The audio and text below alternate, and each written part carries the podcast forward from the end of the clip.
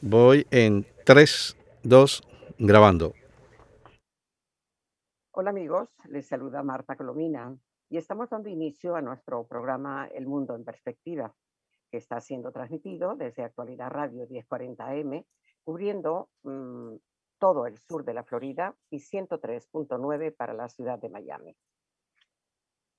Saludamos a nuestro amigo Orián Brito, que nos acompaña cada día en este espacio. Hola Orián. Hola profesora, un placer. Un saludo a toda la audiencia que está siempre pendiente del espacio. Bueno, eh, vamos, a, vamos a, comenzar hoy con, una noticia que a mí me sorprendió mucho, dado que lo primero, una de las primeras cosas que anunció el presidente Biden al asumir el poder era que iba a levantarle sanciones a, Irán, ¿no? Y a uno le preocupa muchísimo el levantamiento de sanciones eh, a, un, a un Estado, a un país tan belicoso, tan terrorista como es Irán, ¿no? Pero hoy la, noticia nos sorprendió sobremanera al saber que Biden eh, ordenó un bombardeo en Siria contra milicias proiraníes.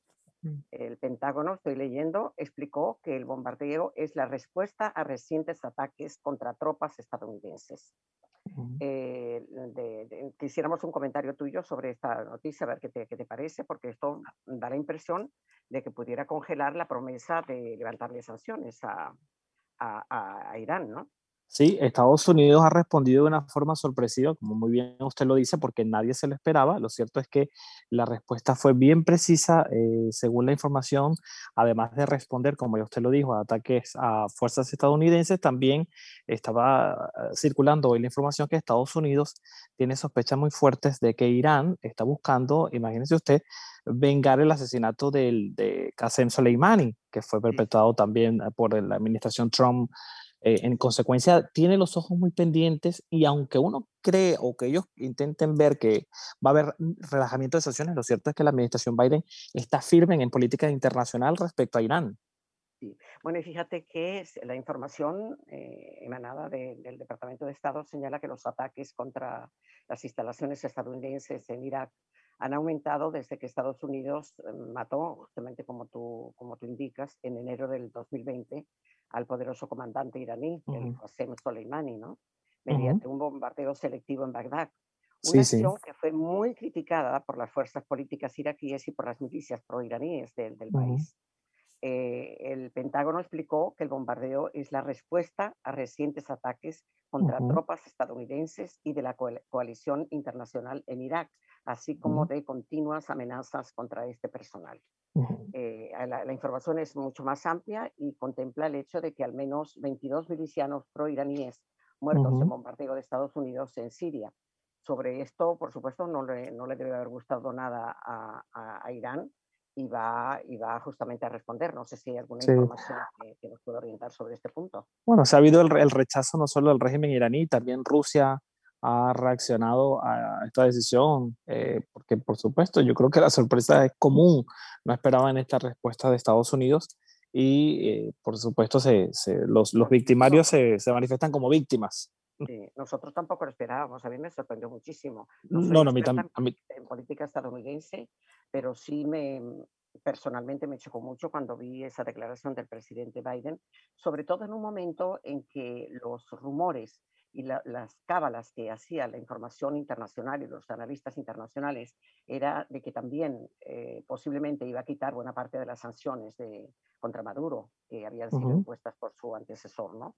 Cosa que no solamente ha ocurrido, no ha ocurrido, sino que simplemente cuando pueden eh, los voceros de, de, la nueva administración Biden eh, hablan de la condición de, dictador de Maduro y volaron, pues respondieron muy rápido en contra de la sanción que Maduro le impuso a la, a la embajadora de, la Unión Europea. ¿no? Biden tiene, tiene un mes y, y, algo de estar en la Casa Blanca y lo cierto es que hasta este momento que estamos conversando no ha habido ningún cambio de política ni hacia Irán, ni hacia Venezuela, ni hacia Cuba que el régimen cubano estaba eh, de, rodillas casi implorando también un cambio de política hacia ellos y no ha ocurrido. Que lo que quería, lo que quería ciertamente Cuba era que resultara un, el presidente Biden un segundo Obama, ¿no? que, que les, les, dio de todo para, para, favorecer al sector dominante y al sector represor, pero que el pueblo de Cuba no percibió absolutamente ningún beneficio Nada. de esos cambios, ¿no? Sí. Correcto. Fíjate que también el gobierno del presidente Biden eh, condenó de inmediato la expulsión de la, de la, de la diputada, de la, eh, corrijo, de la embajadora europea por parte de, de, Maduro, ¿no? Sí. sí.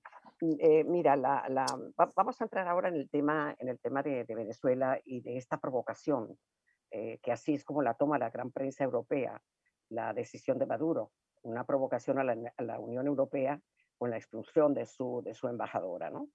Y aquí tengo frente a mí un análisis excelente en el que señala lo que nos permite, eh, y, Orián, concluir que a Maduro le vino como anillo al dedo las, las sanciones que de todas maneras se esperaban y habían sido anunciadas con antelación, las sanciones a 19 de sus, de sus sátrapas, de sus, uh -huh. de sus secuaces, ¿no? Porque eso le permite cortar de lleno, como lo ha hecho, con la Unión Europea, porque sabe de las conversaciones de la Unión y de, y de, la, y de las negociaciones de la Unión Europea con Estados Unidos, con miras a obligar a Maduro, uh -huh. presionar a Maduro para la realización no de un diálogo, sino de una negociación que permita hacer elecciones libres, transparentes, democráticas, uh -huh. que, eh, que lo saquen del poder, ¿no? Eh, lo ideal sería que hubiera un gobierno de transición como originalmente se planteaba cuando estaba el grupo nor noruego, uh -huh. eh, que Maduro le dio una patada a la mesa y se levantó en el momento uh -huh. en que estaba la negociación, que había ya llegado al punto de que se renunciaría a Guaidó, renunciaría a Maduro y se nombraría sí. un gobierno de transición integrado por tanto el gobierno como la, el régimen como, como, como con la oposición. Sí. Y es ahí donde Maduro ciertamente le dio la patada a la mesa, se levantó y aquí claro. no ha pasado nada. ¿no? Uh -huh. eh, quisiera tu, tu, opinión porque fíjate que el comportamiento de Maduro fue terrible. No solamente sacó, mm, eh, ya que mañana sábado tiene que salir la, la, la embajadora ya, porque uh -huh. le avisó el miércoles y tenía 72 horas, ¿no? Sí. Sino que eh, la, la provocación llegó al trato absolutamente eh, vejatorio, pudiéramos casi decir, en contra de los embajadores de Francia, de Alemania, de los Países uh -huh. Bajos y de España, que sí. les pasó una, una, cartilla de mala conducta prácticamente eh, a Reaza, el canciller de Maduro, sí. uh, para, para decirles que si vuelven otra vez a criticar al régimen de Maduro, salen eh, sí. inmediatamente del país. Bueno. O sea, algo, algo verdaderamente insólito, ¿no? Eh, lo increíble de todo esto es que la Unión Europea, que argumenta parte de estas sanciones al desconocimiento de la espúrea elección de la Asamblea, eh, de la Asamblea Nacional, con tiempo, fíjese que ha sido fue muy paciente a mi modo de ver la Unión Europea, porque la Unión Europea, previo al proceso, ese proceso electoral, había pedido expresamente al régimen de Maduro que lo suspendiera para brindar garantías, hasta ofrecía observadores internacionales de la Unión Europea, pero que ellos anunciaban, sí, yo te ofrezco los observadores, pero se tienen que preparar seis meses antes, conocer el terreno, hacer toda la logística necesaria. Y con todo, y las advertencias siguieron adelante, y hacer esto trae, trae las consecuencias que estamos viendo. Lo importante claro, que yo, yo destaco es que la Unión Europea Maduro pide retractarse y la Unión Europea sigue firme en su decisión y a mí me complace verlo eh, así. Sí, sí, pero fíjate que ah, hoy hay un titular del, del, del diario ABC que está muy atento a, a la relación Unión Europea-Venezuela eh, y, y, te lo leo, el titular. Maduro asesta un golpe a la estrategia de diálogo con dictaduras de, de Josep Borrell. ¿Cuál es el problema de Borrell como vocero de, de, la, de la Unión Europea? de la política exterior de la Unión Europea, que él está muy, muy dominado, muy contagiado, muy contaminado por la política de, del, del, socio del, del, gobierno español, de, uh -huh. de, Iglesias, ¿no? que es un chavista alimentado por, sí. Maduro, por Chávez primero y por Maduro después, sí. y que es vicepresidente muy, muy activo hasta el punto de que mucha gente ve eh, que el camino que está tomando España es prácticamente el camino, el camino de Venezuela, lamentablemente, uh -huh. ¿no? Ojalá que no, que no. Cierto que tiene la Unión Europea como freno, como, como cinturón de, de, uh -huh. de castidad política, pero, pero, pero no sabemos si será suficiente, ¿no? Y fíjate, cuando, cuando dice que, que asesta un golpe a la estrategia de diálogo con dictaduras de, de Borrell, Borrell, eh, eh, eh, ya el hecho de plantear que con la posposición de las elecciones fraudulentas que hizo siempre, salió con, su capricho el 6 de diciembre del, del, del pasado 2020, como que si en seis meses se pudiera cambiar el Consejo Nacional Electoral, el Tribunal Supremo de Justicia y toda la basura que, eh, electoral que tiene el registro electoral absolutamente contaminado, con el cual no se puede hacer ninguna elección limpia. Sobre todo a raíz de la sorpresa que tuvo el régimen con la paliza que se le dio en las elecciones de, de, diciembre de 2015, con las elecciones parlamentarias. Sí, señor. A partir de eso, la, contaminación y el, y el, control fue absoluto para que no tuvieran otra sorpresa parecida en el, en el futuro, ¿no? Y a eso hay que sumarle inhabilitación de candidatos, cambios de circuitos, el uso del, del, de los programas sociales para manipular a la gente, para que vote. de partidos. Además, la acción democrática no existe, inventó otra acción democrática con, con tránsfugas, ¿no? Sí, sí, sí. Bueno, fíjate que Maduro eh, ayer le estaba diciendo a la Unión Europea, o rectifican o no dialogaremos más nunca. Este, eh, bueno, mm, y el, punto es que lo que quisiera Maduro es diálogo, no negociación, porque el diálogo se tendría que retomar desde el momento al, que nos referimos hace pocos segundos, de, donde, donde quedó la, con, Noruega. Sí, la de Noruega. De, de elegir un, un, gobierno de transición para empezar a limpiar todo el aparato electoral y todo el sistema institucional venezolano totalmente envenenado por, por, el chavismo, ¿no? Eh, mm, que quería, no sé si el otro día lo resaltamos, eh, mm, Orián, eh, lo, lamentable de la salida de la, de la embajadora de la Unión ah, Europea no es solo su salida, sino el cierre de las oficinas que implica que, que la, ayuda humanitaria que venía de la Unión Europea, que era muy abundante y constante. Es la ayuda humanitaria de verdad, no la que inventan otros. de verdad. Ya no le va a llegar a los pobres venezolanos con hambre, algo terrible, ¿no? Bueno, cuéntame, porque la canciller de España llegó ayer a Colombia. Llegó a, a, Colombia y a su llegada hoy ha reaccionado también a la situación de la cancillera de la, de la salida, de la expulsión de la embajadora de la Unión Europea de Caracas. Ha dicho que esto es inútil, pero me gustó mucho eh, una frase que utilizó. Dijo, nosotros siempre estamos abiertos a dialogar o conversar, pero es importante cuando se hacen entre dos. Es decir, destaca que parte del régimen de Maduro ya tanto España, la Unión Europea están claros de la utilización del diálogo para ganar tiempo, para chantajear con liberaciones ficticias de presos políticos, y digo liberación ficticias porque al final sacan a uno y colocan a otros, porque es lo que han hecho en todo momento.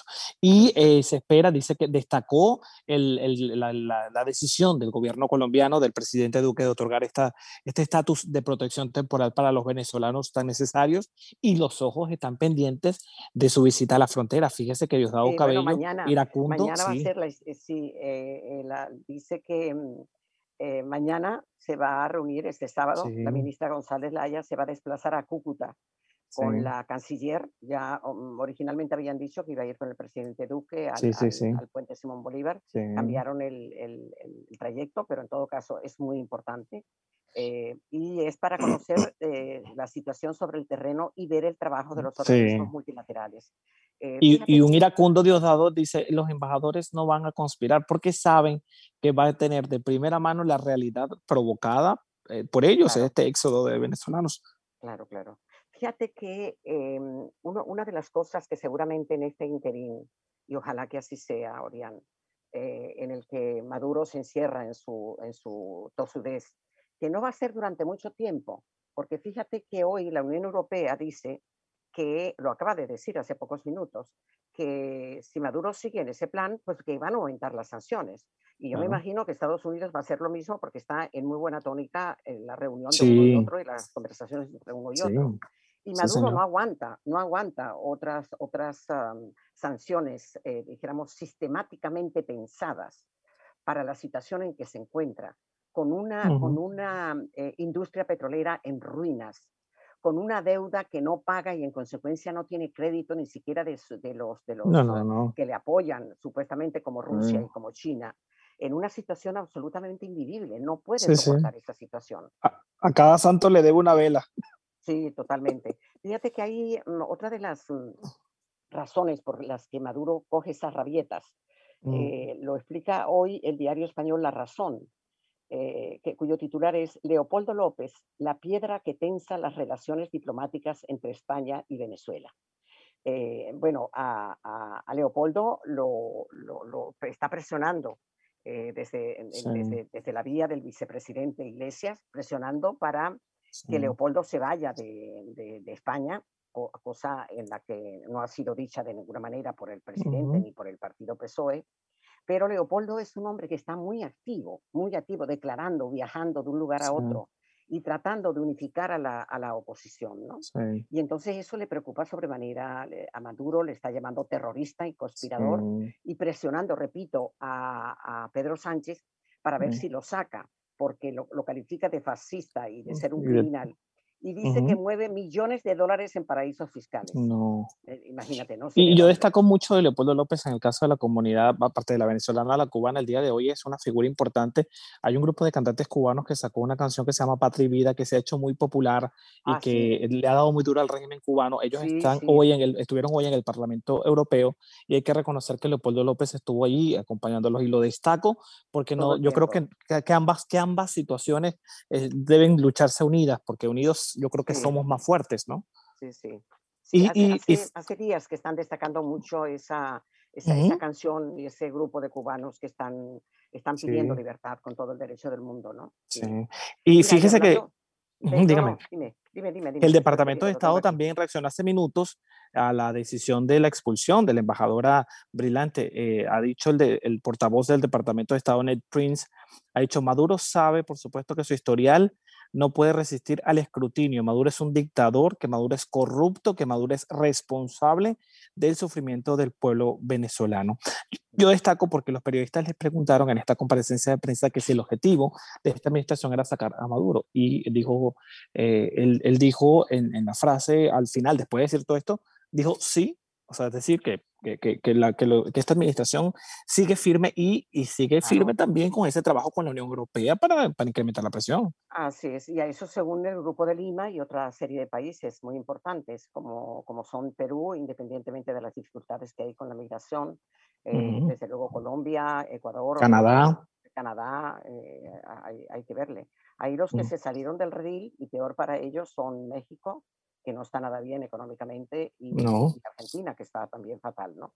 Claro, que quieren crear un eje progresista ahora. Un cuento que lo tengo aquí frente a mí, con foto y todo, la foto está muy malhumorado, aparentemente. El, el, el embajador Mario Isea, que fue embajador hasta hace pocos, pocos um, semanas, fue sacado por, por Maduro y puesto otro embajador, que en este momento el nombre se me escapa. Pero el caso es que este hombre estuvo durante mucho tiempo en la embajada simultáneamente con el embajador de, Guaidó, ¿no? que sigue, sigue, el embajador de Guaidó sigue en, Madrid. Pues este embajador saliente de Maduro en Madrid, Mario Isea, pidió al gobierno español un visado como residente permanente en España para no regresar a la Venezuela de Maduro, según explican las fuentes cercanas a la embajada chavista. Isea quería evitar a toda costa su regreso al chavismo, al caos venezolano, a su revolución bonita. Por eso suplicó un visado de residencia a España, una petición que era apoyada por el ala chavista del gobierno español. Pero finalmente, fíjate, por el ala chavista del gobierno español, oíste bien, ¿no? Pero finalmente fue rechazada por el Ejecutivo, fue rechazada por Pedro Sánchez. De modo que Mario Isea, si no ha regresado, tiene que regresar a juro porque la residencia no le fue concedida. Así que ante esa buena y, y, y, tienen que regresar porque son unos descarados. Después que destruyeron todo, que fueron parte de todo el andamiaje del terror que, que se ha sembrado en Venezuela, van a pedir asilo y residencia en otras ciudades, por favor. Eh y, lo peor del caso es que cuando llegue a Venezuela le van a cobrar eso. Porque si hay algo que no perdona el chavismo es que alguien, alguien eh, disienta. Sin duda. Mira, y en los mm, cinco o seis minutos que nos quedan, vamos a, eh, vamos a hablar sobre un tema que no lo agotamos hoy, porque hay muchísima información, ¿no? eh, la, discriminación y la exclusión de los venezolanos migrantes en diferentes partes del mundo. aquí tengo una información que da la agencia EFE que dice discriminación y exclusión de venezolanos, Ecuador y Perú los peores. Son, tienen las peores referencias de, de aquí, ¿no? Y ayer se conoció que la, la, señora Bachelet la eh, vocera de la, de la, la relatora. La, relatora de la ONU para la defensa de los derechos humanos, repudió la expulsión de migrantes venezolanos en América Latina y citó a tres, a tres países, a Ecuador, a Perú y a Chile. Porque fíjate lo que pasó con Chile. Eh, ¿Te acuerdas que estábamos celebrando hoy que una corte, una corte regional había decidido la, que la, la, la despedida, la, salida obligada de los venezolanos, eh, eh, los venezolanos que estaban, habían entrado por un lugar indebido a, Chile, eh, había sido levantada la sanción y que podían llegar. Pero no, ahora el Tribunal Supremo chileno ha dicho que no, que simplemente ratifica la expulsión de los migrantes venezolanos en fallo final, lo cual ha supuesto una, una ruptura de una tradición chilena que, por cierto, y de un olvido de parte de los chilenos, de, la, de la, generosidad de Venezuela cuando recibimos a miles de miles de miles de, de fugitivos eh, chilenos eh, de la, de la dictadura cruel de, de Pinochet. ¿no? Sí, y destacó mucho, dígame. Dime, dime. No, que destacó esa posición de Michelle Bachelet porque a veces uno tenía dudas sobre su postura, pero creo que ha sido muy firme en, en, en todas sus declaraciones respecto a la crisis venezolana y sobre todo al origen de, de, y a todo lo que hace el régimen de Maduro. Dígame. Sí, a, mí, a mí lo único que me molesta de la señora Bachelet es que nunca la ha llamado dictadora Maduro. Ah, bueno, sí. Oye, pero qué cuidado tiene ella, hija. Por Dios, por Dios, por Dios. La necesito usted un ratico al lado. Sí, sí, sí, mira. Eh, y esta, este caso me gustaría que tú te refirieras porque es tan triste, Dios mío. Estamos desesperados por recibir ayuda. Una venezolana con cáncer en Trinidad y Tobago no puede recibir dos litros de sangre de sus compatriotas que están dispuestos a dárselo, porque las, normas administrativas de, Trinidad y eh, Tobago lo impiden.